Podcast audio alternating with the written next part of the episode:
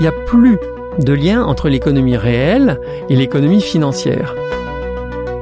Ils sont parmi les gens les mieux payés de la planète, ils sont parmi les gens les plus puissants de la planète et ils comprennent rien à ce qu'ils font. Bienvenue sur Sismic, le podcast qui explore les futurs à partir de ce qui bouge aujourd'hui. Il y a dix ans, ce mois-ci, la banque Lehman Brothers faisait faillite, provoquant une panique sur les marchés financiers du monde entier. Ce que l'on a baptisé la crise des subprimes a failli entraîner l'économie mondiale vers le chaos, et le pire n'a pu être évité qu'au prix d'une politique d'endettement des États, au profit au final des intérêts privés. Qu'est-ce qui a vraiment changé depuis? Quel est le rôle de la finance de marché aujourd'hui et quelle place occupe-t-elle dans le fonctionnement de l'économie? Quelles seraient les conséquences d'une nouvelle crise et que faudrait-il faire pour en limiter les risques systémiques? Je discute de ces questions avec Jérôme Caz, spécialiste de la finance, président de Startup, anciennement consultant en grand risque financier, directeur général de la COFAS, puis membre du comité de direction générale de la banque Natixis. Bonjour Jérôme. Bonjour. Bienvenue sur Sismic. Merci. On va commencer par une question très simple. Est-ce que tu peux te, présenter, parler un peu rapidement de ton parcours et de ce que tu fais aujourd'hui?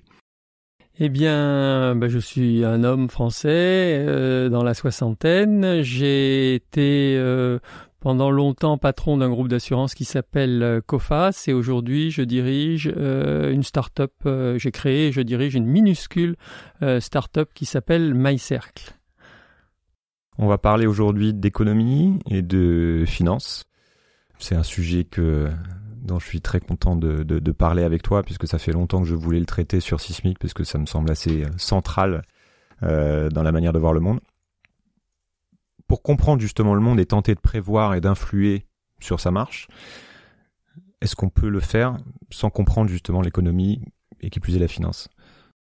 Je pense euh, qu'aujourd'hui euh, c'est très difficile parce que à la fois du fait de l'importance réelle de l'économie et ensuite parce qu'en gros on vous dit si vous n'y connaissez rien en économie vous n'avez pas voix au chapitre. En gros vous êtes un donc euh, il faut absolument prendre confiance en soi et, en sa compréhension de l'économie.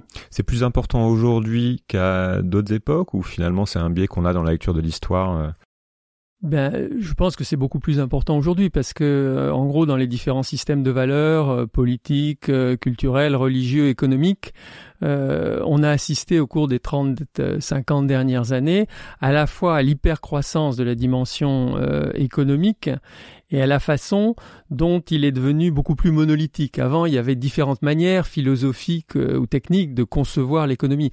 Aujourd'hui, l'économie libérale a gagné, et donc on a un bloc qui est à la fois infiniment plus gros et presque totalement homogène.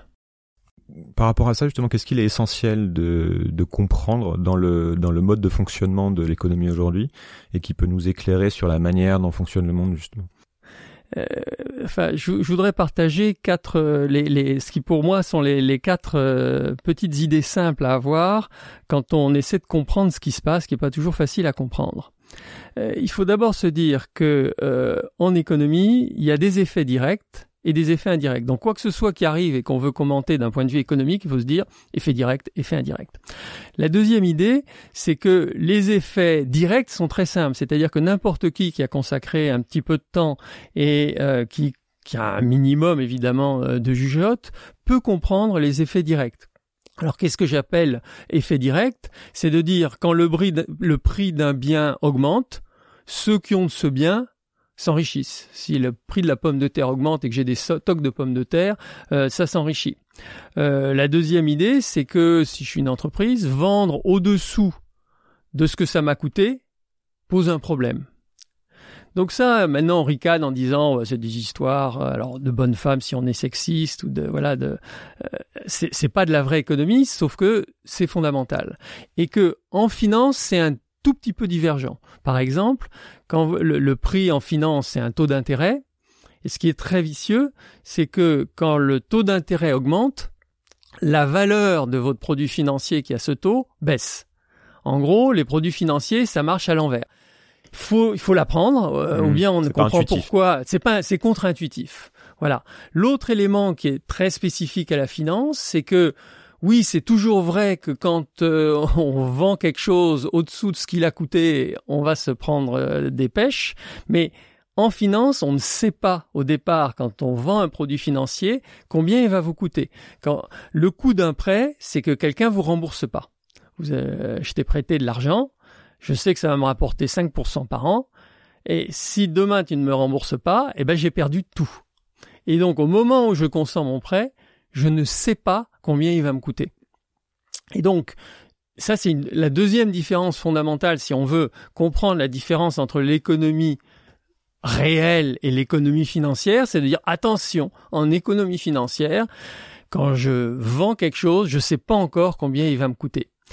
Alors, ok, c'est pas simpliste, mais c'est des règles finalement relativement simples, et ça, c'est les effets de premier tour, comme on dit, c'est ce qui se passe quand j'appuie sur un bouton, il se passe ça. Et puis après, il y a les effets de second tour, c'est-à-dire de dire oui, mais si le prix de la pomme de terre a augmenté, alors les gens qui plantent des pommes de terre vont en planter plus, et puis les gens qui mettaient la pomme de terre au menu vont en mettre, vont en mettre moins au menu. Ça, c'est les effets euh, de second tour. Et donc, ce qu'il faut avoir en tête, c'est que aujourd'hui, plus personne ne comprend les effets de second tour. C'est-à-dire qu'à un moment donné, on va vous dire si ceci se produit, alors indirectement ça va faire ça. Et là, il faut que vous ayez une lampe rouge qui s'allume parce qu'on est dans des économies aujourd'hui si complexes que c'est très possible que ce qu'on vous dise est vrai c'est très possible aussi que ce soit l'inverse. Et euh, en gros, euh, quel, est la, je donnerai quelques exemples de ça. Euh, aujourd'hui, ce qui frappe l'honnête homme ou l'honnête femme qui lit les journaux, c'est que sur la même question, on peut entendre des avis complètement divergents. C'est pour ça que c'est compliqué de parler de sciences économiques. Il faut surtout pas parler de sciences économiques. Il faut parler de techniques économiques, euh, de physique économique. on est constamment dans l'expérimentation, en fait. Absolument. Et comme on est dans une expérimentation, on sait que dans une expérimentation, dans les vraies sciences, il faut reproduire les conditions d'expérimentation. Or, en économie réelle, dans la vie de tous les jours, on sait que le temps s'écoule, tout se déforme et qu'on n'est jamais dans les mêmes conditions. Et donc ça s'est passé en Irlande, il n'y a aucune raison que ce soit pareil en Finlande. Ça s'est passé en 62, il n'y a aucune raison que ce soit pareil en 64. Et donc il faut, et c'est le dernier principe, le seul plus important, c'est de dire je consacre mon intelligence et j'ai une foi de charbonnier dans les effets directs, j'ai une méfiance instinctive dans les effets indirects. Parce que quand quelqu'un me dit quelque chose d'indirect, il y a deux cas de figure. Le premier, c'est que c'est quelqu'un euh, d'honnête, un peu naïf, il y en a de moins en moins, ou un économiste. Parce que si vous êtes économiste, vous aurez jamais le prix Nobel en parlant des effets directs. L'histoire de couillon. Vous n'aurez le prix Nobel qu'en parlant d'indirect. Donc les, les, économistes, ils n'ont pas le choix, il faut qu'ils parlent de l'indirect. Mais beaucoup plus fréquemment, vous aurez quelqu'un qui cherchera à vous vendre un discours qui est de dire, OK, dans les effets directs, c'est moi qui gagne. Mais derrière, dans les effets indirects, qu'est-ce que tu vas gagner? Et, donc là, c'est vraiment l'espèce de règle interne qu'il faut avoir. Attention aux gens qui vous parlent des effets indirects. Pourquoi, pourquoi on les comprend pas? Est-ce qu'on les a déjà compris ou et pourquoi on les comprend pas aujourd'hui? Je pense que euh, l'économie. Ces effets indirects. Alors, j'en sais rien. C'est euh, essayer de se remettre dans la tête des grands, des premiers grands économistes et de l'économie de l'époque. Je pense qu'on ne se trompe pas en disant qu'elle était infiniment plus simple qu'aujourd'hui et qu'au fond, 95% des choses pouvaient être expliquées par les effets directs. Aujourd'hui, on est dans économies qui sont n fois plus importantes et n fois plus globales, c'est-à-dire que tout le monde est relié avec tout le monde parce qu'elles sont n fois plus financières. Et l'argent permet de tout changer entre tout le monde et donc relie tout le monde. J'ai une image parce que j'ai une petite fille qui fait du trampolino et puis, puis on est chez Sismic. J'ai une image qui est, d'essayer de, se, de se représenter finalement euh, les 8 milliards d'êtres humains chacun avec son petit pouvoir économique, enfin certains avec un petit, d'autres avec un gros, euh, qui sont sur un gigantesque trampolino à multidimensions. Chaque fois que quelqu'un bouge, ça a des effets directs et puis ça a des effets indirects. Et tout le monde bouge en même temps. Et donc, il est absolument impossible, il est devenu impossible de dire si ça bouge là, les ondes de choc vont produire ceci à l'autre bout. On connaît l'effet direct, on ne connaît pas euh, l'effet indirect. Et comme on est dans une économie, au fond, où les poids sont quand même assez inégaux, vous avez à la fois des éléphants qui sont ceux qui ont beaucoup, beaucoup de pouvoir économique, et puis des petites grenouilles qui sont, euh, toi et moi, qui sont sympathiques, mais qui n'ont pas beaucoup de pouvoir économique, eh ben, tout le monde saute. Alors, quand les éléphants sautent, normalement, il se produit un certain nombre de choses. Et les éléphants en tirent un certain nombre de profits. Et puis de temps en temps, toutes les grenouilles, pour des raisons diverses et variées, se mettent à sauter en même temps. Et là, c'est infiniment plus puissant qu'un éléphant. Et ça peut renverser l'éléphant. Et donc, dans cette espèce de, caravansérail où tout le monde saute sur le, trampoline, il est devenu impossible de prévoir les choses. Est-ce que tu as des exemples concrets justement euh, qu'il faut avoir en tête quand on, tu, parles du fait que beaucoup de personnes parlent et, euh, partagent leur opinion sur ces sujets-là? J'écoute beaucoup la radio et les médias pour essayer de comprendre comment ça fonctionne. De quoi il faut se méfier quand on nous parle de euh, de ces projections ou de ces, de ces théories, de ces effets indirects? Eh, Oui, c'est forcément un peu polémique, hein, mais euh, par exemple, la, fameuse théorie du ruissellement. La, fameuse théorie du ruissellement dit si euh, je donne aux riches, il va se produire un certain nombre d'effets secondaires de ruissellement qui font qu'en fait c'est excellent pour les pauvres.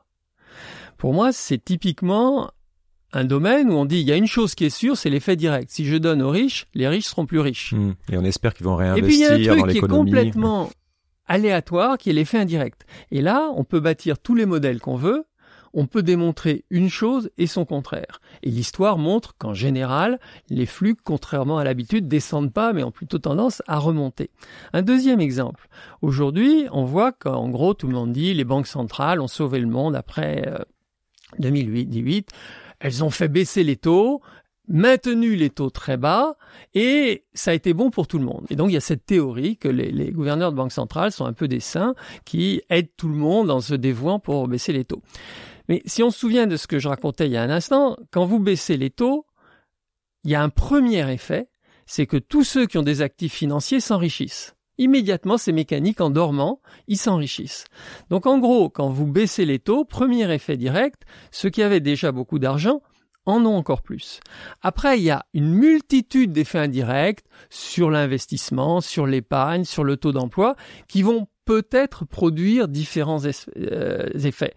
Mais ce que doit dire le commun des mortels, c'est écoutez, à la sortie d'une crise dont on dit qu'une des raisons a été une trop grande inégalité économique, est-ce qu'il est vraiment intelligent de remettre des pièces dans le jukebox en disant on va choisir un instrument qui en effet direct augmente massivement l'inégalité économique?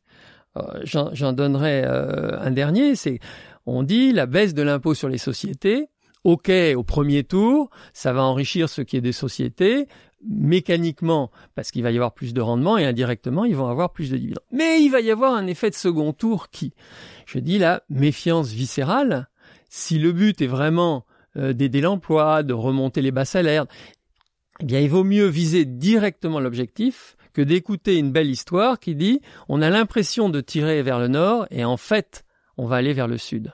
Si je reprends ce qui s'est passé aux États-Unis euh, en 2008, euh, une autre politique aurait pu être d'utiliser les milliards qui ont été versés aux banques pour espérer des effets indirects, d'utiliser cet argent pour aider ceux qui ne perdent leur logement ou pour créer de l'emploi en public, etc. C'était absolument. C'était une autre méthode. Il y a si une on veut autre vraiment méthode qui, qui partage les économistes et je trouve qu'on n'en parle pas beaucoup euh, dans, chez les non-économistes. C'est justement euh, la question que tu poses, c'est de dire est-ce qu'il n'y a pas une alternative à baisser les taux et à arroser les riches, qui serait d'arroser sinon les pauvres, parce qu'après on tombe sur des problèmes idéologiques. Ah, c'est très mal d'aider trop les pauvres. Les entreprises. Mais d'aider tout le monde. Non, d'aider tout le monde. On est, on est à tort ou à raison dans des démocraties. On a cette idée un homme égale une voix. Et en économie, bah, malheureusement, c'est pas du tout le cas. Il serait assez logique à partir du moment où la collectivité dit on s'est mis dans une, mise, une mouise effroyable à cause de quelques-uns. On va maintenant injecter des milliards et des milliards que ces milliards tombent de manière relativement répartie. Et c'est ce qu'on appelle l'argent hélicoptère, la monnaie hélicoptère. En gros, c'est de dire, tant qu'à faire de créer de la monnaie, au lieu de la faire atterrir dans les banques en disant elles en feront un bon usage, on la fait atterrir chez chacun d'entre nous, chez toi, chez moi, c'est-à-dire que tous, alors tous les Américains ou tous les Français, voire, soyons idéalistes, tous les, tous les habitants de la Terre, vont voir arriver sur leur compte en banque 100, 200, 1000, 2000 euros. La monnaie a été créée, elle n'a pas été créée par l'État, donc il n'y a pas de dette publique. Elle a été créée par la Banque centrale. La monnaie, c'est une création intellectuelle, donc si je dis qu'il y a de la monnaie et que je suis banquier central, il y a de la monnaie. Donc, ben, cette, cette alternative qui euh, a exactement le même effet. On a distribué de l'argent et qui a des conséquences en termes de redistribution et en termes de consommation, parce que le problème des riches, c'est qu'ils consomment pas beaucoup, euh, énorme, ben, n'est pratiquement pas sur la table. Je, ne connais pas un parti politique qui défende cette idée. L'impression que j'ai, c'est que justement, on est, on est à une époque où on a un peu une pensée économique euh, unique finalement, mhm. puisqu'on entend toujours le même discours, on a l'impression qu'on peut pas faire autrement. Ou alors, ce sont des discours euh, qui sont très vite décriés par un peu tout le monde. Une question qu'on peut se poser, c'est quand on entend quelqu'un justement nous parler de, par exemple, je prends la théorie du, ruissellement. ton opinion là-dessus, c'est que ce sont des personnes qui sont profondément convaincues que ça, ça marche et qui, et qui se disent que finalement on va aider tout le monde en faisant ça ou est-ce que, ce sont des personnes qui parlent pour leur pour leur pour leur chapelle entre guillemets? Je pense que la, la question euh, n'a pas de réponse. J'ai vu par exemple moi dans ma vie personnelle, euh, je suis arrivé dans la banque de marché très tard et indirectement par l'assurance. Et donc je me suis retrouvé parachuté à une à 50 ans dans le comité de direction générale d'une banque de marché dont j'étais la filiale la plus importante. Et j'ai vu fonctionner des banquiers de marché. J'ai vu des gens que je connaissais depuis toujours, qui avaient fonctionné à peu près normalement euh, depuis toujours, et qui brusquement, en quelques années, commençaient à tenir des propos comme de dire la France est devenue invivable, il faut absolument qu'on aille à Singapour, ça c'est un pays bien géré, on respecte l'argent honnêtement gagné, etc. etc. Et euh, un million par an, c'est pas si énorme, les, gens devraient aller voir un peu à l'extérieur. Bon. Et après, si je reviens sur ta question, est-ce et qui du coup défendait des thèses assez extrêmes en matière de, de, de finances. Euh, est-ce qu'ils sont honnêtes ou est-ce qu'ils sont malhonnêtes? La, force de l'être humain, c'est qu'il est capable de se convaincre d'un nombre de trucs absolument invraisemblables, surtout si c'est son intérêt. Sur la théorie du ruissellement, le jour où, au fond de vous-même, il y a une petite voix qui vous dit « Ah ouais, ce serait quand même bien qu'on prenne la théorie du ruissellement, parce que moi je suis un premier de cordée, donc je vais en avoir plein les fouilles. » Il y a une autre petite voix qui vous dit ouais mais quand même j'ai une morale. Euh, et si vous avez des économistes qui viennent en disant euh, j'ai un modèle, et, ça va marcher, c'est-à-dire qu'en gros, vous allez vous en mettre plein les fouilles et vous allez faire le bien. Et eh ben vous, vous, vous le croyez. Et donc vous êtes de totale bonne foi en adhérant à cette instrumentalisation de l'économiste. Je voudrais qu'on creuse un peu plus sur la, la finance. À quoi, à quoi ça sert aujourd'hui? À quoi la finance, à quoi le monde financier sert aujourd'hui en, en, théorie et en, et en pratique? De ton point de vue encore L'économie, c'est compliqué. La finance, c'est perçu comme étant encore plus compliqué. Et évidemment, les financiers en remettent là-dessus pour dire si vous n'êtes pas né là-dedans, et si pas vous, le droit d'en parler, vous n'avez pas le droit d'en parler. C'est aussi simple que ça. En fait, la finance, c'est un peu compliqué parce qu'on mélange sous le mot finance trois choses complètement différentes, qui sont les trois grandes fonctions de la finance. La première chose, celle que tout le monde comprend immédiatement, c'est la monnaie. C'est-à-dire, c'est son compte en banque, c'est de dire, moi j'ai besoin de pouvoir acheter n'importe quoi, toucher mon salaire et que ça me serve à ce que je voudrais, donc j'ai besoin d'un instrument que tout le monde va accepter. Puis j'ai un deuxième besoin lié à la monnaie, qui est que de dire si j'ai 1000 euros aujourd'hui, et puis que je veux pas les consommer aujourd'hui, j'aimerais que ce soit toujours 1000 euros demain. Si c'est 1050 euros, c'est encore mieux. Mais en tout cas, je veux conserver la valeur de mon argent. Ça, c'est le rôle de la monnaie. Quand on lit des histoires anciennes où on voit quand la monnaie, au fond, pouvait disparaître du jour au lendemain, on voit à quel point c'est cataclysmique, c'est-à-dire simplement l'Allemagne des années 20, ou euh, le Brésil d'il y a une vingtaine d'années. Il y a l'hyperinflation. Oui. C'est abominable, ou le Venezuela en ce moment. Donc, on peut détruire une collectivité si la monnaie n'est pas solide. Et donc, on a inventé au fil du temps des règles disant, voilà comment c'est géré, de banque centrale, banque, etc. Il y a un deuxième instrument qui n'a rien à voir, c'est le crédit j'ai de l'argent, je sais pas quoi en faire, euh, toi tu as un besoin immédiat, comment est-ce qu'on va faire que euh, on puisse euh, au fond se, échanger de l'argent à travers le temps? Et donc pour ça, on a inventé des animaux qui s'appellent les banques, mais le crédit c'est pas comme la monnaie. La monnaie quand c'est stable, c'est toujours bon, c'est très simple. Le crédit, c'est comme un médicament. C'est-à-dire que ça peut être un instrument très positif et ça peut être un poison abominable. Poison abominable, par exemple, parce que ça a été donné à des prix indécents. Euh, L'Inde tient dans son système de caste depuis des millénaires par des systèmes de crédit qui font qu'en gros, euh, le cultivateur a besoin d'un minimum pour payer ses semences l'année suivante. Ce minimum, il doit l'emprunter et que si moi, qui lui prête, je règle le coût du prêt sur tout ce qui est au-dessus de la ligne de flottaison du malheureux qui emprunte, eh ben, pour des millénaires, il va jamais s'en tirer.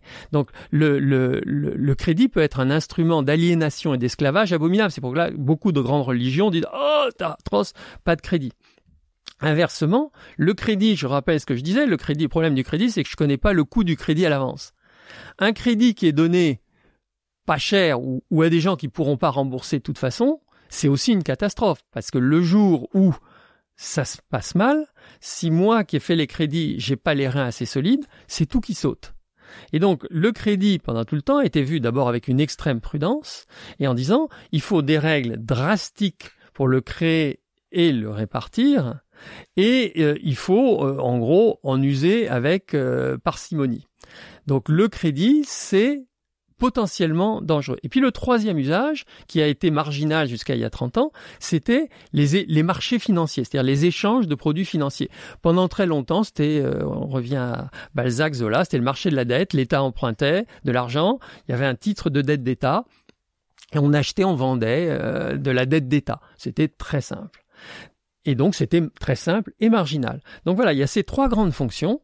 Et ce que les humains ont inventé au cours des siècles, c'est de dire, première règle, faut surtout pas les mélanger. C'est-à-dire en gros, faut pas que ce soit les mêmes animaux qui font de la monnaie, qui font du crédit ou qui font du marché financier. Pour pas que tout s'écroule en même temps. Pour pas que tout s'écroule en même temps, pour pas qu'il y ait d'effets pervers de conflit d'intérêts, je devrais pas faire ça en tant que banquier, mais je gagne tellement d'argent du côté financier que je vais quand même le faire pendant quelques temps. Donc c'était complètement séparé. La deuxième règle, c'était dire attention, prudence sur la, le crédit. Et la troisième règle, c'était un, certain ostracisme quand même sur tout ce qui était spéculation. Un produit financier, bon, si c'est de la dette d'État, ça va. Le reste, baba caca, c'est du, c'est de la spéculation. Et alors, depuis 30 ans, il s'est passé un truc fascinant quand on regarde ça comme, euh, avec un peu de recul. Quoi, la fin des années 90, c'est ça? Oui, les années 80, ça a commencé dans les années 80. C'est que, premièrement, on a dérégulé, et deuxièmement, on a inventé des nouveaux produits financiers dérégulé, c'est-à-dire qu'on a dit n'importe les grosses banques peuvent tout faire, donc elles peuvent avoir un, chacun de leurs trois pieds dans les trois les trois arènes, et il n'y a plus de règles. Je caricature, il reste des règles, mais disons toutes les règles qui étaient gênantes ont été supprimées. Et donc je voudrais simplement faire un petit parallèle. C'est un peu comme si en automobile on disait on va on invente de nouvelles automobiles géniales. Bon, elles sont beaucoup plus lourdes, beaucoup plus puissantes et beaucoup plus rapides que les précédentes, mais vraiment c'est beau. Parallèlement, on vous annonce qu'on arrête avec euh, toutes les crash tests et les obligations de, de, solidité des bagnoles, et puis finalement, les règles du code de conduite, on peut aussi s'en passer. Et c'est exactement ce qui s'est passé dans la finance, c'est-à-dire qu'au moment même où on introduisait des instruments mille fois plus puissants pour spéculer, on supprimait les contrôles. Et donc aujourd'hui, on se retrouve avec un monde qui est complètement déséquilibré, c'est-à-dire que euh, les, les, le, bloc monnaie est toujours là, encore qu'on voit toutes les tentatives sur la crypto-monnaie, bon, c'est un autre sujet. Il a un peu menacé aussi. Et puis les deux autres blocs sont devenus complètement cancéreux, c'est-à-dire surdimensionnés et sans contrôle. Pourquoi on a fait ça? Ben, On a fait ça parce qu'il y avait un discours qui disait que c'était bien, c'est-à-dire à chaque fois, euh, on retombe sur le, le, le discours qui légitime l'idéologie. Donc on a eu un discours qui disait la liberté économique, il n'y a rien de mieux. Euh, libérer les marchés. Alors, il y a cette idée un peu de révolution, libérer. Quand on entend le mot libérer, on dit ah ouais, il faut libérer. C'est qu'on avait des théories, on disait que Absolument. ça, serait, ça crée plus de richesse, le, crédit permet un développement économique accéléré, etc. Et, et, en gros, par exemple, si on fait de libérer le crédit pour pouvoir faire du crédit à l'international plus facilement, c'est génial. Et donc il y avait une idéologie qui était là et il y avait des intérêts qui étaient là. C'est certain qu'à un moment donné, quand vous avez des instruments financiers qui permettent de multiplier par mille, et mille c'est pas une image, c'est une réalité, les possibilités de spéculation, vous vous dites, et que vous, vous les comprenez, il n'y a pas grand monde qui les comprenait à l'époque. Tout ce qui est produit dérivé. Tout ce qui est produit dérivé, c'est-à-dire qu'en gros, avant, pour spéculer, il faut se représenter à quel point c'était difficile de spéculer autrefois. Il fallait avoir euh, pouvoir acheter du blé quand il était pas cher, avoir des entrepôts sans trop de rats pour le stocker pendant des mois, croiser les doigts en disant espérons que l'hiver sera froid, et puis après courir le risque d'être pendu à un réverbère parce qu'en effet on allait euh, vendre mmh. à des gens qui crèvent de faim hors de prix du blé. Bon, c'était un métier dangereux et marginal et lent. À partir du moment où vous créez des produits financiers qui disent il n'y a plus besoin de blé, on va faire du blé papier et donc dont on peut créer le montant qu'on veut, et on va donc pouvoir spéculer sur le blé sans blé. C'est des systèmes de paris sophistiqués sur la... Ça devient des systèmes de paris, mais la première invention, c'est le blé papier, c'est le pétrole papier, c'est-à-dire je bâtis un instrument financier, c'est plus de l'économie réelle, c'est un instrument financier qui va marcher du même pas que le produit réel. Et ensuite, la deuxième invention, c'est de dire je crée un marché financier non-stop, euh, qui, marche en, continu et qui est sur écran, et qui donc va me permettre de prendre position à chaque instant sur ce que je pense qui va se passer sur le blé dans un mois, dans trois mois, dans six mois. Et j'ai en face de moi d'autres personnes qui pensent aussi des choses sur le blé. Et là, on va pouvoir commencer à faire de la spéculation instantanée. C'est-à-dire, je vais dire, je pense aujourd'hui que le blé dans trois mois va monter. Et puis, deux minutes après, je pourrais changer d'avis là-dessus. Mais si en deux minutes, L'avis du marché, c'est-à-dire en fait de mes compères dans les autres salles, a en effet changé en disant oui, ça va monter, le prix a monté, je revends deux minutes après et j'ai gagné. On est plus, on est plus que sur de la psychologie finalement. En fait, on est sur de la psychologie, quelquefois de la manipulation, c'est-à-dire qu'en gros, euh, ou de l'information. Je sais qu'en fait, tu vas acheter du blé. Bon, donc il va y avoir, et puis tu es un gros acheteur. Bon, ben j'anticipe. Et donc, tu vas dire, ah, c'est pas de bol, j'achète mon blé, justement, il a monté aujourd'hui. Mais il n'a pas monté aujourd'hui pour la raison du Saint-Esprit. Il a monté aujourd'hui parce que ta banque savait que tu allais acheter du blé aujourd'hui.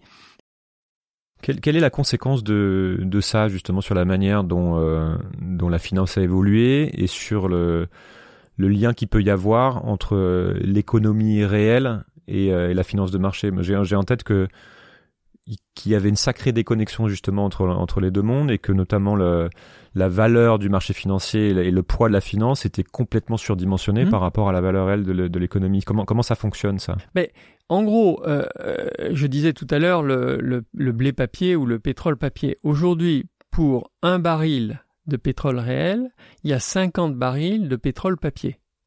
C'est-à-dire qu'en gros, on est arrivé. Et qui sont liés au baril de pétrole réel d'une certaine manière Ils sont liés, le prix est le même. En gros, simplement, avant, je ne pouvais spéculer que sur les barils réels, et puis s'il y avait plus de barils parce que euh, ils étaient tous en main, bah, je, je m'arrêtais. Là aujourd'hui, on peut créer. Si je dis oui, moi j'ai une, j'ai envie d'acheter du pétrole, j'en ai envie, j'en ai envie, et qu'il y a quelqu'un en face de moi qui dit bah oui, il y a du pétrole papier, moi je suis prêt à te vendre du pétrole.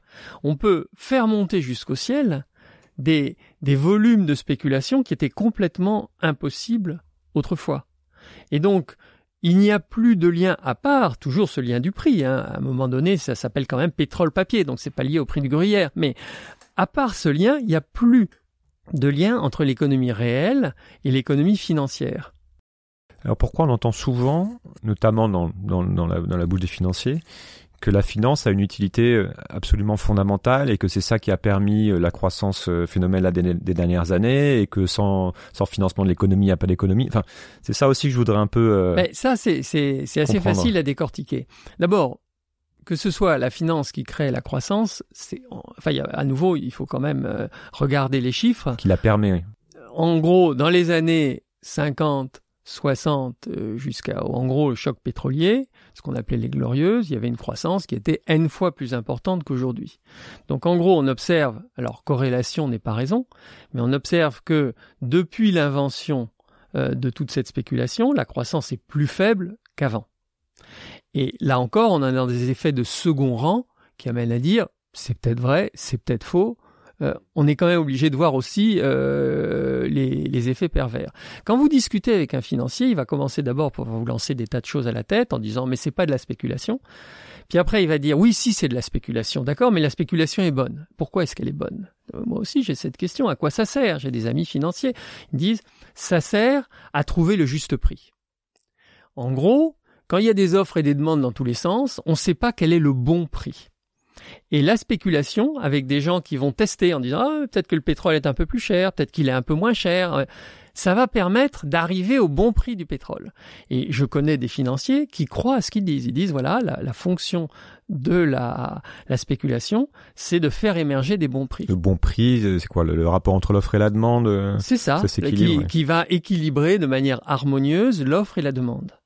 Alors d'abord, on, a vécu quand même peut-être comme dans des cavernes, mais on a vécu longtemps euh, sans avoir besoin de trucs à trois mois en dérivé troisième pour calculer ça. Mais surtout, ce qui est important, c'est de voir que le prix du pétrole n'a jamais été aussi volatile que depuis qu'il y a tous ces instruments. C'est-à-dire qu'en gros, ce qu'on observe, c'est pas une diminution de la volatilité des prix. Les prix bougent pas moins qu'autrefois grâce à la spéculation. Ce qu'on observe, c'est que la spéculation fait bouger les prix. Oh, tu dis ça, est-ce que c'est vrai? Oui, la spéculation fait bouger les mmh. prix. Et là, on revient aux effets de premier niveau et de second niveau. On vous dit second niveau, un mécanisme qu'on a du mal à comprendre, fait qu'il va y avoir un tâtonnement et que automatiquement on va arriver au bon prix. Mais comme tu le disais tout à l'heure, qu'est-ce que c'est qu'un bon prix? Déjà, on n'en sait trop rien. Euh, mais quel est l'effet de premier niveau?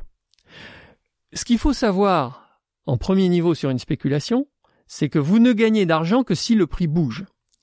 Vous avez acheté jusqu'aux narines du blé, le prix du blé reste flat, vous avez tout ce qu'ont bouffé les rats, vous avez les coûts de financement de vos entrepôts et vos yeux pour pleurer. Vous êtes mort il faut que le prix monte. Alors maintenant, on a inventé la spéculation papier, donc il peut monter ou descendre. Si vous êtes dans le bon sens, vous vous en fichez. En gros, et c'est ça qui choque aussi, on peut gagner dans les deux sens, à la hausse et à la baisse. Mais il faut que ça bouge. En gros, les marchés financiers, entre guillemets les spéculateurs, ne gagnent que si ça bouge. Et donc là, on redécouvre que c'est l'effet premier qui prime. Les financiers ont intérêt à ce que les prix bougent. Qu'est-ce que le marché du coup c'est, on peut comparer ça à une espèce de casino géant finalement qui fonctionne un peu en circuit fermé et qui bouge en permanence comme tu dis et qui ne profite qu'à quelques-uns ou, vraiment il y a une, fondamentalement une utilité? Et, euh, et, par extrapolation, la question c'est est-ce que ce sont les marchés aujourd'hui qui dictent leurs lois, c'est-à-dire qu'ils sont le casino devenu tellement gros que finalement ils ont un pouvoir énorme sur la manière dont le monde réel fonctionne. Euh, Ou alors est-ce que c'est vraiment isolé finalement et ça n'a pas d'impact? En gros, moi je, je dis c'est un casino, oui. En gros, quand il y a un, vase clos qui arrive à gagner autant d'argent euh, sans que personne comprenne trop comment ça marche, et, et où finalement la, le seul moteur c'est de dire je vais gagner à l'achat ou à la vente, pour moi c'est un casino en tout cas de la spéculation. Euh, après, pour arriver à voir est-ce que ça sert à quelque chose ou pas? C'est assez idéologique aussi, c'est-à-dire qu'après je dis oh ça sert à rien, on me dit ah ouais mais non mais c'est que t'aimes pas les banques. Euh, bon. Euh, moi j'ai posé la question à pas mal de gens, y compris donc des gens euh, qui sont plutôt jeunes comme moi, en leur disant bon ben voilà regardons la finance ça sert à quelque chose. Hein. Donc regardez avec votre banque les nouveaux services que vous avez eus depuis 30 ans et regardons au niveau de l'économie les, nouveaux services qui ont été apportés depuis 30 ans. Depuis 30 ans, il y a deux secteurs de l'économie qui ont vu leur part du gâteau exploser il y a le secteur numérique, téléphone numérique, et le secteur financier. C'est les deux qui ont explosé. L'alimentaire a diminué, bon, tout le reste dans les budgets ont diminué, ces deux-là ont explosé. Sur le numérique, vous demandez à n'importe qui qui euh, ce qu'ils en ont tiré, immédiatement il dit ah bah oui moi je sais j'ai mon, mon, bidule j'ai mon truc euh, moi j'aime pas iPhone mais c'est très voilà j'ai mon truc à moi. Mais nos, vies ont complètement changé. Après on est pour on est contre mais on, on vit plus pareil. Sur la finance, qu'est-ce qui a changé dans les services de base? Moi, je suis chef d'entreprise, je n'ai pas un meilleur service de ma banque qu'il y a 30 ans. Je suis particulier, je n'ai pas un meilleur service de ma banque. Alors on a inventé les ATM, on a inventé deux, trois bricoles, mais le service de base est toujours le même. Et donc, comme finalement la finance est un outil, je dis, pourquoi est-ce qu'on ne pose pas la question en, en banquier?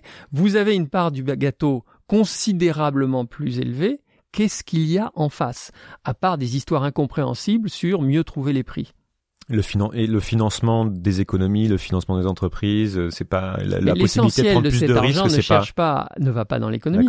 L'essentiel des crédits, ils se font entre institutions financières pour pouvoir financer des deals. Mais l'économie n'a pas plus de crédits qu'elle en avait. une sorte de circuit fermé euh, qui profite essentiellement ou du mauvais crédit. C'est-à-dire qu'à un moment donné, si vous distribuez trop de crédit à des gens qui en fait n'ont pas les moyens de rembourser, vous allez avoir une augmentation du crédit. Est-ce que c'est une augmentation de la richesse collective? Non. On est demain, alors demain ça fera 10 ans, euh, le 15 septembre, Touron, que euh, Lehman Brothers a, a, fait faillite. Oui. Enfin, avant d'être acheté. Qu'est-ce qui a été fait depuis, euh, depuis... Pas grand-chose qui a été racheté. Pas grand-chose. Ça, mais... ça a été vraiment la, la Bérésina.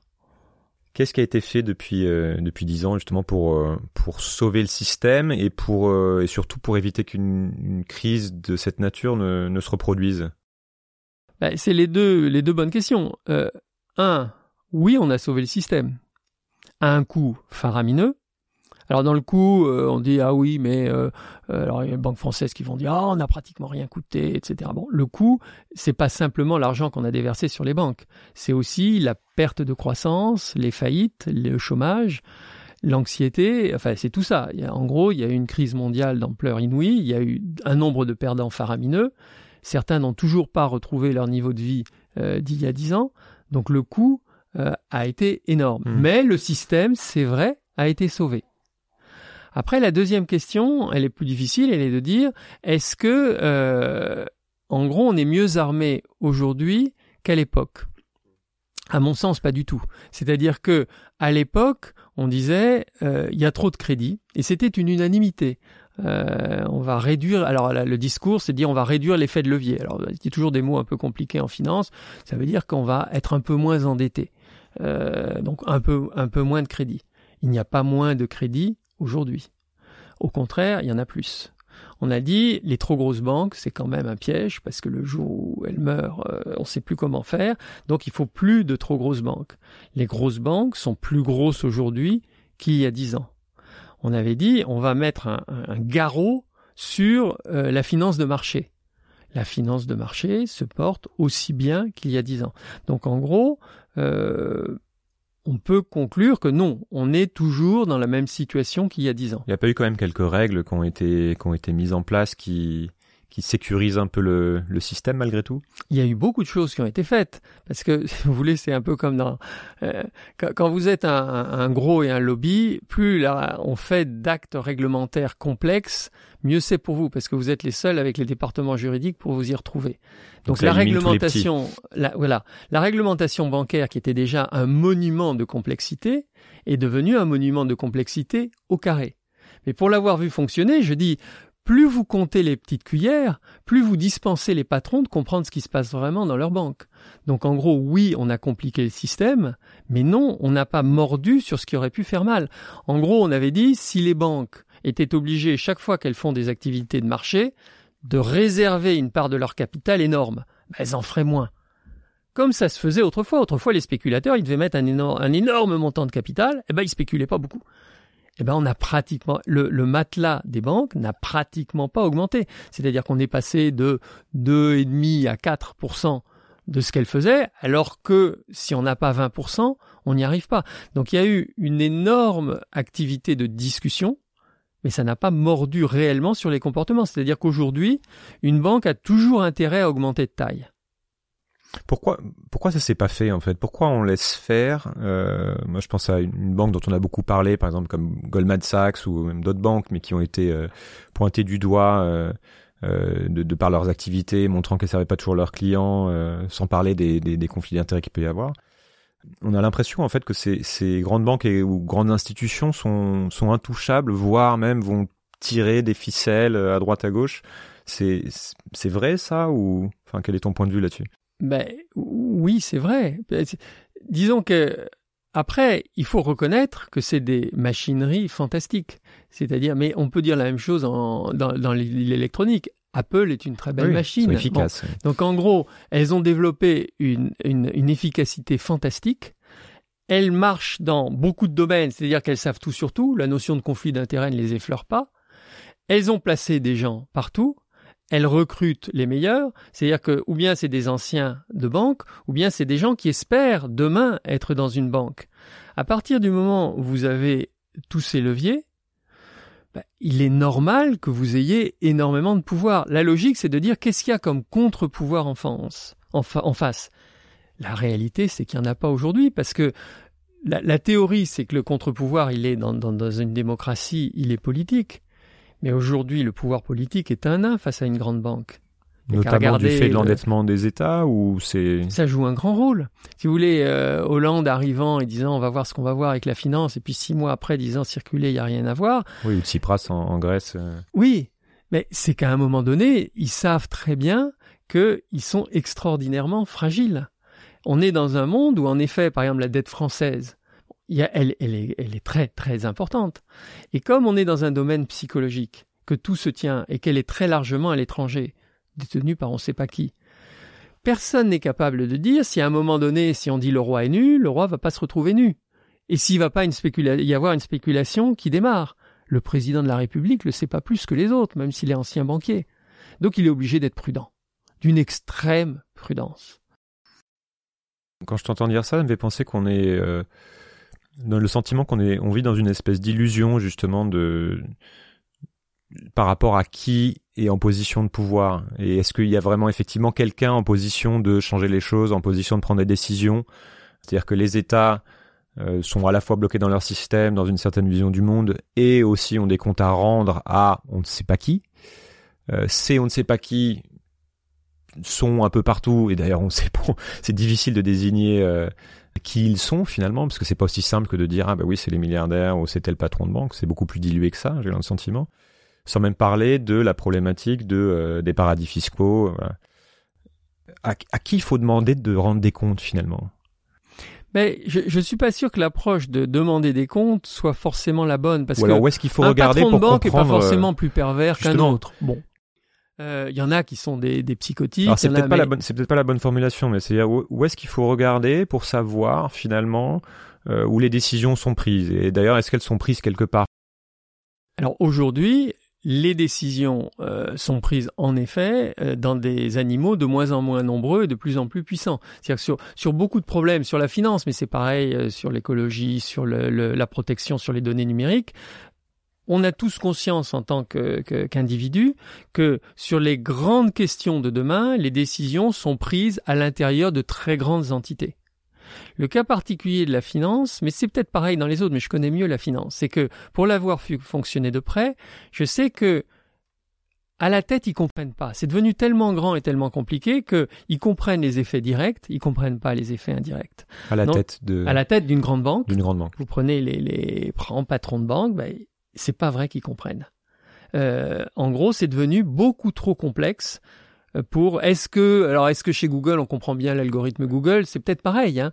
Euh, ma conviction personnelle, c'est que de toute façon, euh, on est dans un monde qui permet l'énormité techniquement, technologiquement, beaucoup plus qu'autrefois, mais on ne sait pas plus gérer l'énormité, et que donc big is dangerous. Et donc la première règle, c'est de de se rappeler sans cesse big is dangerous. Et on a compris, par exemple, pour les États, que la règle de dire je veux être le plus gros possible, c'était euh, la colonialisation, les guerres, un certain nombre de saloperies. Il faut qu'on comprenne aussi qu'à un moment donné, la croissance est en elle-même dangereuse. Elle crée des animaux qui, au fond, savent pas ce qu'ils font et qui vont faire forcément des erreurs. Qui peut pas faire d'erreurs? Même le pape, il peut en faire. Sauf qu'ils vont faire des erreurs énormément plus grosses que les autres et que la collectivité ne peut pas se le permettre. Et donc la première règle, c'est de dire, c'est la vieille règle d'équilibre des pouvoirs, on retombe sur Montesquieu, c'est de dire, ben voilà, chaque fois que je vois dans la société un déséquilibre de pouvoir trop grand, il faut intervenir. Et puis la deuxième règle, elle est aussi basique, elle remonte aussi euh, à, l'époque des Lumières, c'est les conflits d'intérêts. Chaque fois que je vois un- une institution qui est en conflit d'intérêts, eh ben je lui interdis d'être en conflit d'intérêts. On va, on va revenir à ce qu'il faudrait faire. Euh, je voudrais rester sur le constat qu'on peut faire aujourd'hui, justement, après, euh, après 10 ans. J'ai le sentiment quand même que la finance va, va très bien. Enfin, en tout cas, on est sur des, des records, notamment sur les marchés américains, et 10 ans de croissance de, de suite pratiquement. Qu'est-ce qui pourrait euh, déclencher potentiellement une, une nouvelle crise si on va un peu dans le, dans le jeu des pronostics Est-ce qu'il peut encore y en avoir une? J'imagine que oui, mais qu'est-ce qui... Ça fait 10 ans, normalement on est sur des cycles de 7 ans, 8 ans si, si ma mémoire est bonne. Qu'est-ce qui fait que ça dure depuis aussi longtemps? Et est-ce qu'on... Certains euh, disent que c'est pour demain que ça va arriver, d'autres disent que finalement on n'est plus dans un système qui fonctionnait comme avant et qu'on est sorti de cette logique de marché? Qu'est-ce que tu penses de tout ça? Alors moi, je fais un parallèle, j'aime bien les, les parallèles, mais euh, je fais un parallèle avec un grand incendie de forêt, c'est-à-dire euh, on dit ah, euh, quand est-ce qu'on va avoir un incendie dans la forêt et d'où est-ce qu'il viendra? Personne n'est capable de le dire. Il peut venir de n'importe où, il peut venir n'importe quand, il peut ne pas venir du tout. Ce qu'on sait simplement, c'est que plus il y a de broussailles et plus il fait chaud, plus il y a de chances que ça vienne. Alors l'équivalent pour la finance, c'est de dire euh, plus il y a de crédit et moins on croit que ça va arriver, plus il y a de chances que ça se produise. Et, donc aujourd'hui, une des premières conditions est remplie, c'est qu'il y a encore plus de crédit que euh, en 2008 et ça continue à augmenter. Donc euh, c'est en ça que tôt ou tard ça pètera. ça continue à augmenter. Et on commence à entendre une petite musique du genre de celle que tu disais, c'est mais le ce monde est différent, qu'on entendait bien sûr avant 2008. Les cycles ont disparu. Il y a des, des, des grands économistes qui ont affirmé que les cycles avaient disparu. On a entendu le, celui qui était un dieu vivant à l'époque, qui était Alan Greenspan, qui était le patron de la Réserve fédérale américaine, qui disait oui, il y a toujours des produits financiers dangereux. Mais maintenant, on a inventé une nouvelle manière de les gérer, c'est de les diffuser dans l'ensemble de l'économie, et donc ils sont plus dangereux. C'est qui revient à dire, si vous avez une bonne saloperie nucléaire ou un poison, si vous le diffusez un peu partout, il cesse d'être un poison. Donc, je, pense qu'on on se rapproche, plus on entendra ce, bruit, bruit-là, plus euh, la crise arrivera. Moi, j'ai un souvenir de la crise d'avant, où le grand débat, c'était est-ce qu'il va y avoir un soft landing ou un hard landing aux États-Unis? On en a débattu, etc. Tant qu'on en a débattu, il s'est rien passé. Parce qu'en gros, tout le monde avait peur. Et puis le jour où on cessait d'en débattre, l'optimisme a démarré. Les excès avec. Les excès avec. Mais avant même les parce que les excès, on les a déjà entre nous. Le problème, c'est dans les têtes. C'est-à-dire, si je suis optimiste, très optimiste, et que brusquement j'ai une mauvaise nouvelle, je vais brusquement changer mon comportement. Et donc sur mon trampolino, des tas de gens vont se mettre à sauter de la même manière. Et là, c'est comme un pont sur lequel tout le monde marche au pas, il s'effondre. Donc en gros, le problème, c'est les anticipations positives. Tant que t'as pas d'anticipation positive dans le système, la mauvaise nouvelle arrive, on dit ah ben je l'avais bien dit, ah ben ça c'est normal, lui de toute façon, on sait bien que, etc. Et il se passe rien. Le moment où ce sera sanglant, c'est le moment où en effet on aura tous cessé de se dire attention, il y en a une grosse qui va arriver. Disons que ça fait des siècles que ça marche comme ça et que c'est de la sociologie. Enfin, c'est, c'est, hmm. il est normal que ça marche comme ça. Donc après, le, problème, il est de dire, bah, il faut, si on n'a pas de court-circuit, si on n'a pas de, eh ben, eh ben, il se produira en effet une catastrophe encore plus grosse que les fois précédentes. Comme pour les incendies de forêt. Qu'est-ce, qui se passe? C'est-à-dire que les États sont plus, on va jouer un peu pareil au jeu des scénarios. Les États sont beaucoup plus endettés qu'avant, y compris la, la Chine, qui avait aussi un peu permis de sauver, de sauver les meubles. Euh, on a des niveaux de crédit et des comportements qui sont similaires à, ce qu'on ce qu'on avait il y, a, dix ans, mais du coup, en cas de crise, moins de possibilités de réagir. Les taux sont sont extrêmement bas. Sont déjà très bas. Donc qu'est-ce qui se passe Les États sont appauvris. C'est ça. Donc qu'est-ce qui se passe si le, on a une une chute des, euh, des, des bourses du même niveau que euh, peu importe la raison, mais qu'on a eu il y a dix ans? Est-ce qu'on est capable je, je suis un irrémédiable optimiste, donc je dirais euh, l'humanité en prendra pas la figure, mais elle s'en tirera. Euh, c'est pas comme un holocauste nucléaire quand même. Euh, plein d'argent n'est pas mortel. La crise de 29 peut-être. Oui, mais pensons à nos, à nos, à nos grands-parents. Euh, ils ont eu la guerre de 14 et puis ils ont eu la guerre de 39. Bon, euh, on pouvait se dire, et après 14, il y avait mais une immense majorité qui était sur le plus jamais ça. C'est impossible. On peut pas avoir fait une, une, une, telle connerie collective pour et puis ça c'est reparti. Et si on regarde ça maintenant c'est extraordinairement court entre 18 et 39 il y a quoi? Il y a il y a 20 ans. 20 ans il y a 20 ans bon c'est deux fois ce qui s'est passé là. Donc en gros euh, oui ça peut ça peut parfaitement se reproduire ça peut être deux fois pire bon. Mais mais en gros on en remontera. Euh, voilà. Mais ce qui, moi, me choque, c'est-à-dire, en gros, je, je, pense que par rapport à d'autres problèmes comme un holocauste nucléaire, on peut dire c'est moins grave qu'un holocauste nucléaire. Mais ce qui me, choque, moi, profondément, c'est la vanité de tout ceci, c'est-à-dire se dire comment est-ce que on en reste à des systèmes aussi pervers pour l'enrichissement dément d'un nombre de gens aussi limité? C'est-à-dire, sur des grands projets, on peut dire le TGV est une bêtise. Bon, très bien. Euh, on peut dire Google est une saloperie. Bon, il y a un service, il y a des choses en face, on peut en débattre. On peut en débattre, il y a quelque chose. Là, on est sur quelque chose qui ne sert mais vraiment à rien. Mon intuition, c'est qu'on reste dedans parce que euh, parce qu'on n'a plus la main quelque part d'une certaine manière et parce que euh, finalement tout le monde est dans la même un peu dans la même idéologie ou pense que ce n'est pas possible de, de réformer le système. Oui, mais ce que tu dis, c'est deux choses différentes. Euh, on n'a plus la main et on est prisonnier d'une idéologie. Euh, on est prisonnier aussi de la facilité. C'est-à-dire, regardons euh, nous tous. On va couiner sur euh, des frais bancaires, 10 euros qu'on nous a facturés en trop, on va monter au créneau, on va pousser des hurlements de gorée, on va changer de banque. Bon. Que sa banque fasse beaucoup de spéculation, finalement, ça nous empêche pas de dormir. Intellectuellement, un coin du cerveau, on se dit c'est pas très bien, mais au fond, finalement, je m'en fous un peu.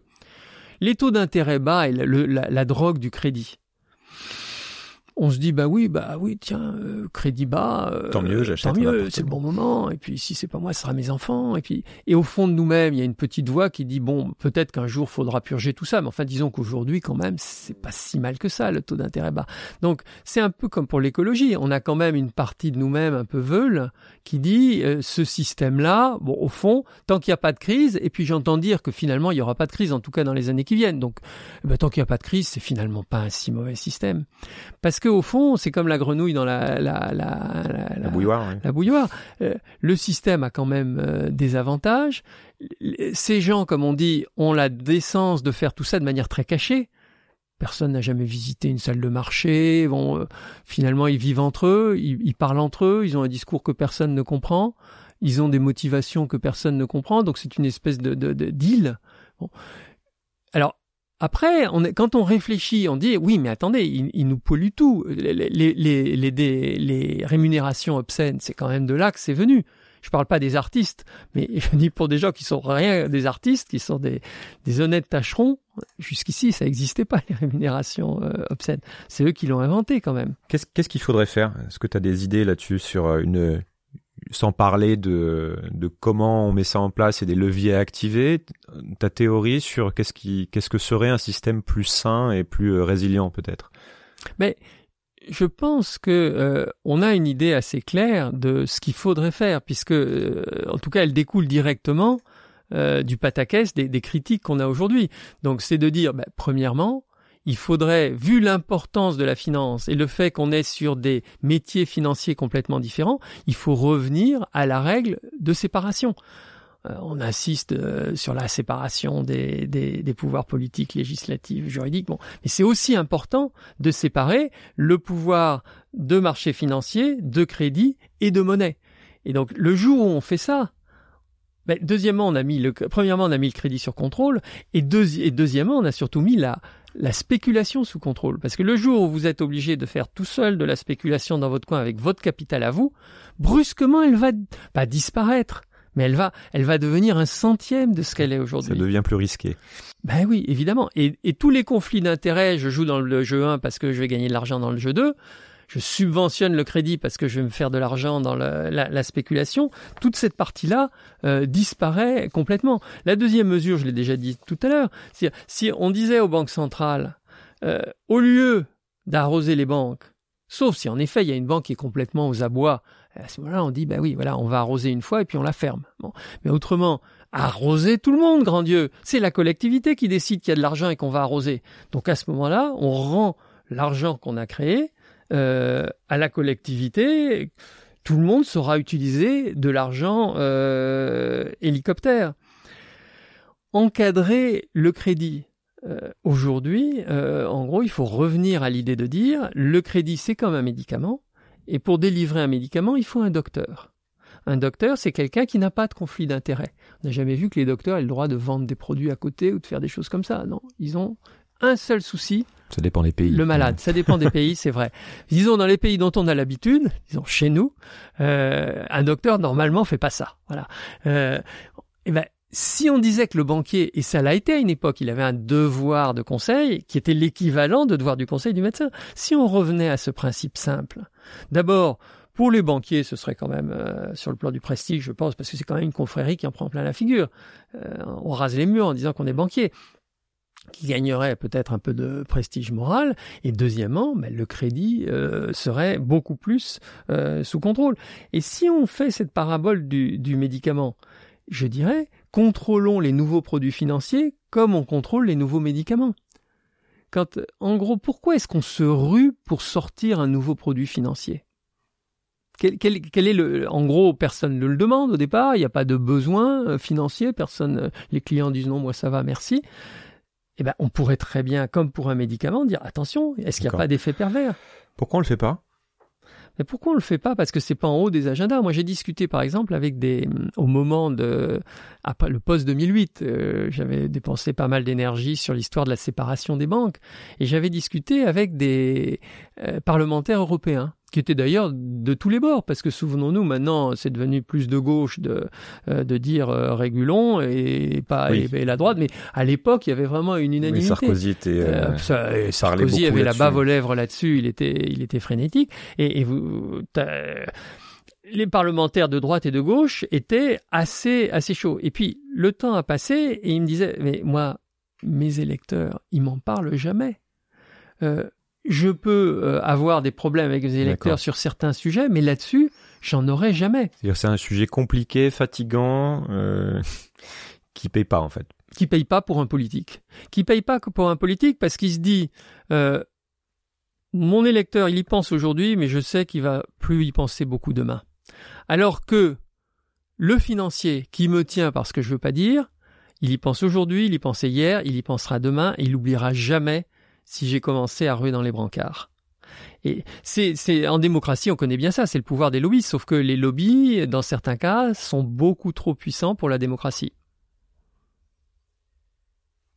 On a une urgence euh, écologique et climatique, tu en as, un petit peu parlé, j'en ai beaucoup parlé dans les premiers épisodes de, Sismic qui dérive euh, notamment de notre fonctionnement économique, et dont la finance, on l'a vu, est au cœur, avec notamment euh, son obsession un peu du, court-termisme, de l'ultra-court-termisme même. Est-ce qu'on peut espérer résoudre cette crise globale et, et, systémique sans fondamentalement réformer la manière dont la finance fonctionne? Je crois, à condition de pas se raconter trop d'histoires sur la finance verte. C'est-à-dire qu'en gros, la finance, elle est agnostique. Donc elle est tout à fait capable de se verdir euh, si elle sent que c'est l'air du temps. Elle suit l'air du temps plus qu'elle ne le dirige. Et euh, elle peut parfaitement dire on va faire des crédits verts, on va faire de la spéculation verte. Tu la vois bien. tout est possible finalement, puisqu'on peut spéculer sur n'importe quoi. Je pense que c'est ça n'apporterait rien. C'est-à-dire, en gros, si on a déjà défini ça comme étant une excroissance cancéreuse, c'est pas en leur permettant de se reverdir et se redorer, disons, sur l'écologie, parce que les instruments dont l'écologie a besoin ne sont pas le crédit et les marchés financiers.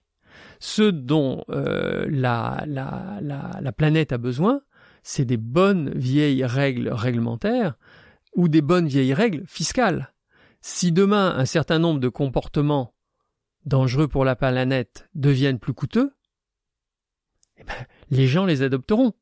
Euh, on est tous pareils. J'avais des amis euh, américains qui m'ont expliqué comment fonctionnaient les subventions euh, au, au, solaire aux États-Unis. C'est faramineux l'argent qu'ils y ont mis.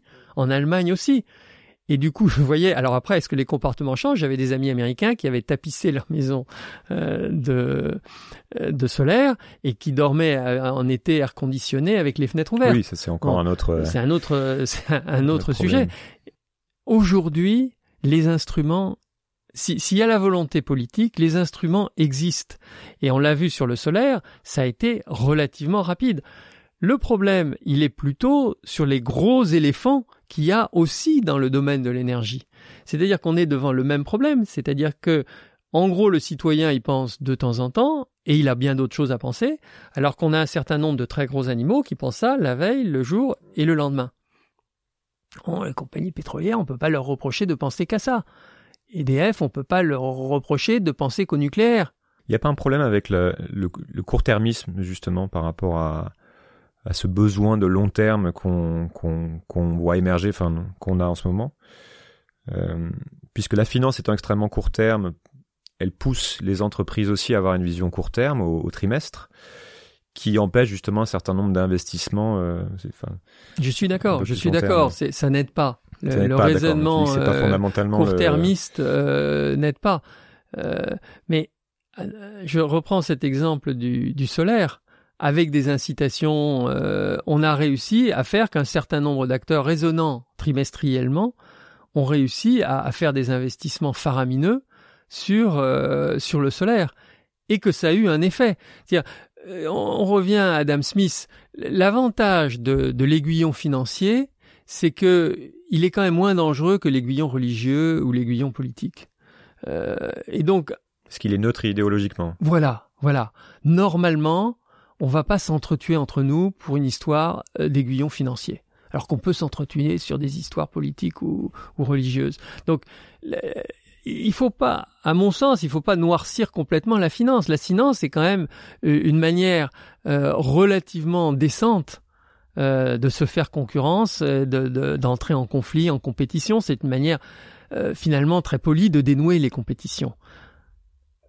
Toujours dans cette idée de, réfléchir à la possibilité de, réformer, à quel point l'existence de, paradis fiscaux ou de finances de l'ombre, enfin j'en sais rien, pose, pose problème justement et à quel, à quel point c'est incompris.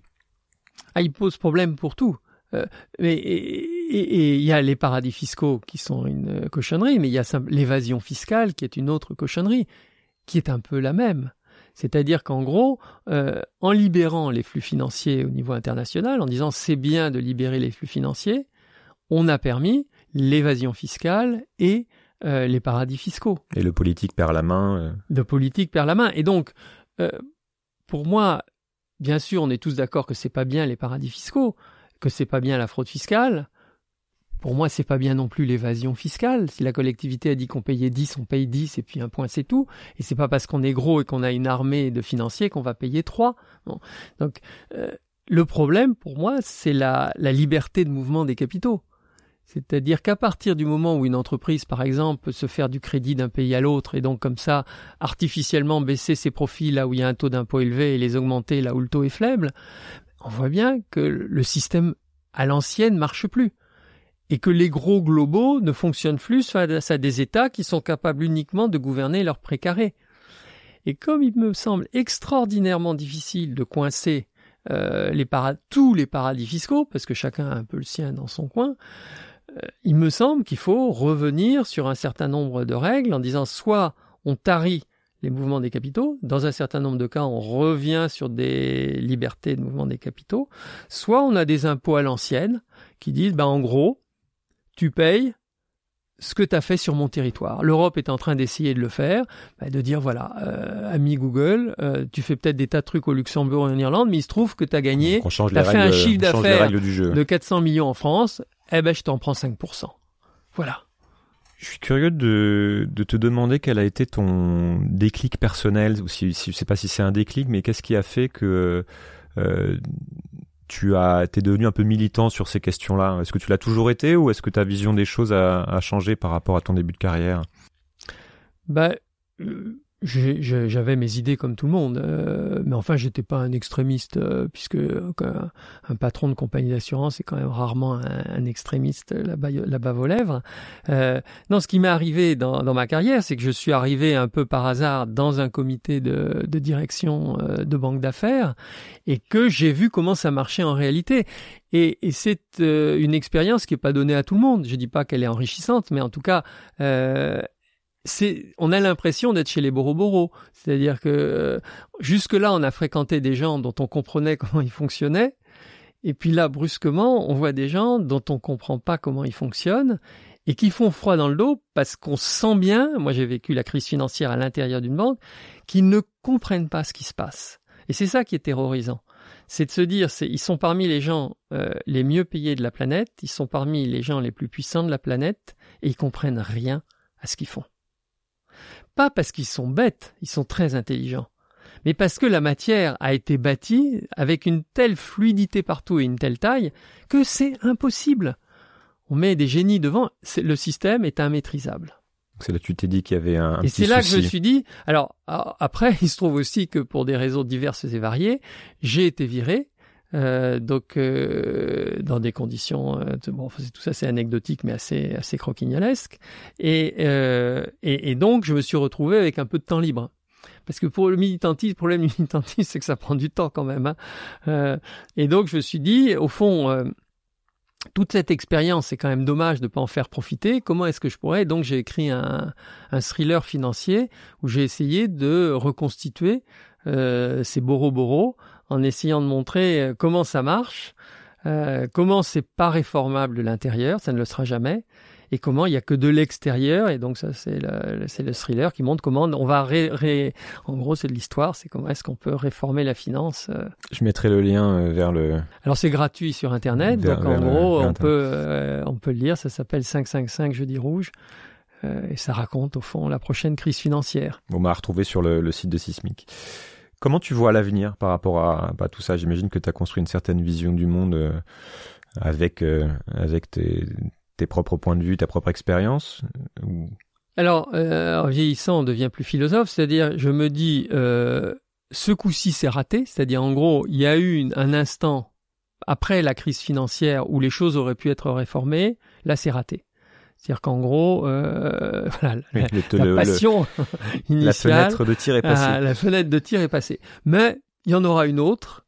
Et donc là, peut-être que si on s'est organisé, y compris intellectuellement, y compris euh, entre entre gens qui pensent la même chose, et eh ben peut-être qu'on sera plus efficace plutôt que de pédaler dans la choucroute pendant les 18 premiers mois où un côté pédalait dans la choucroute alors que l'autre savait parfaitement ce à quoi il voulait arriver. Et donc là, il y avait un déséquilibre qui était euh, euh, qui était tragique. Donc dans le domaine de, de la finance, euh, c'est ça que je vois avec l'idée que de toute façon, je le disais tout à l'heure, plaie d'argent n'est pas mortel. à un moment donné, les, les, vrais dangers, ils viennent de ce que cette, ils viennent des valeurs. C'est qu'au fond, cette finance est en train de détruire un certain nombre de valeurs collectives qui nous faisaient tenir ensemble, et que c'est là qu'il peut y avoir des vrais dangers.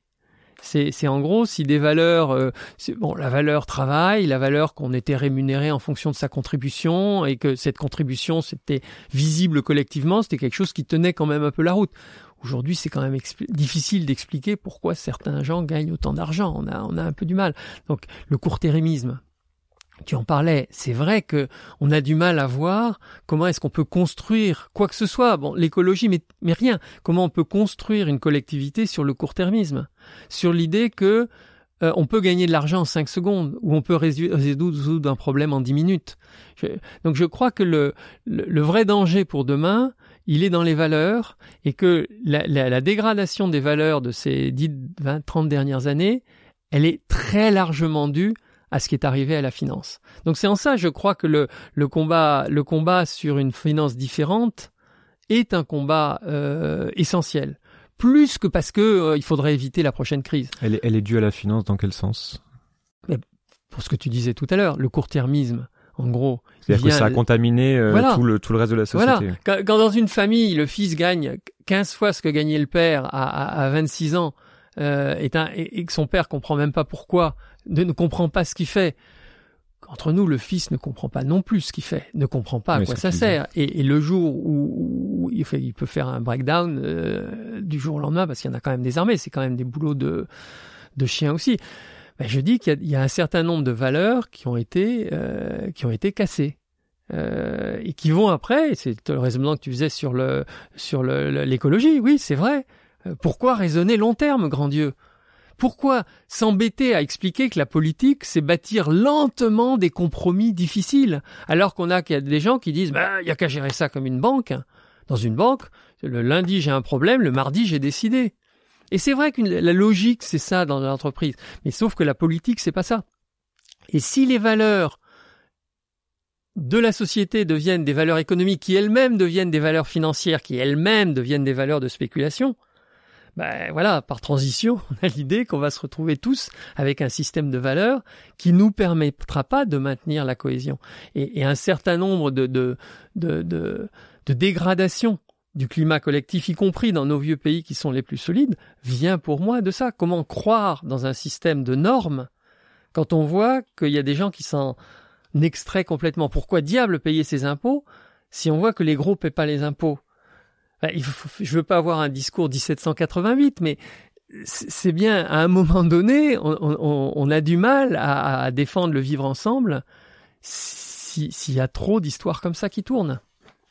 Super. Est-ce que tu as, pour finir la question euh, récurrente, est-ce que tu as un produit culturel hein, ou un livre euh, qui t'a marqué dernièrement sur ces sujets ou autres que tu, que tu pourrais recommander? Ben, après, ça dépend du, degré d'énergie qu'on est prêt à y mettre. Hein. Euh, donc en fait, suivant le degré d'énergie, j'aurais trois recommandations.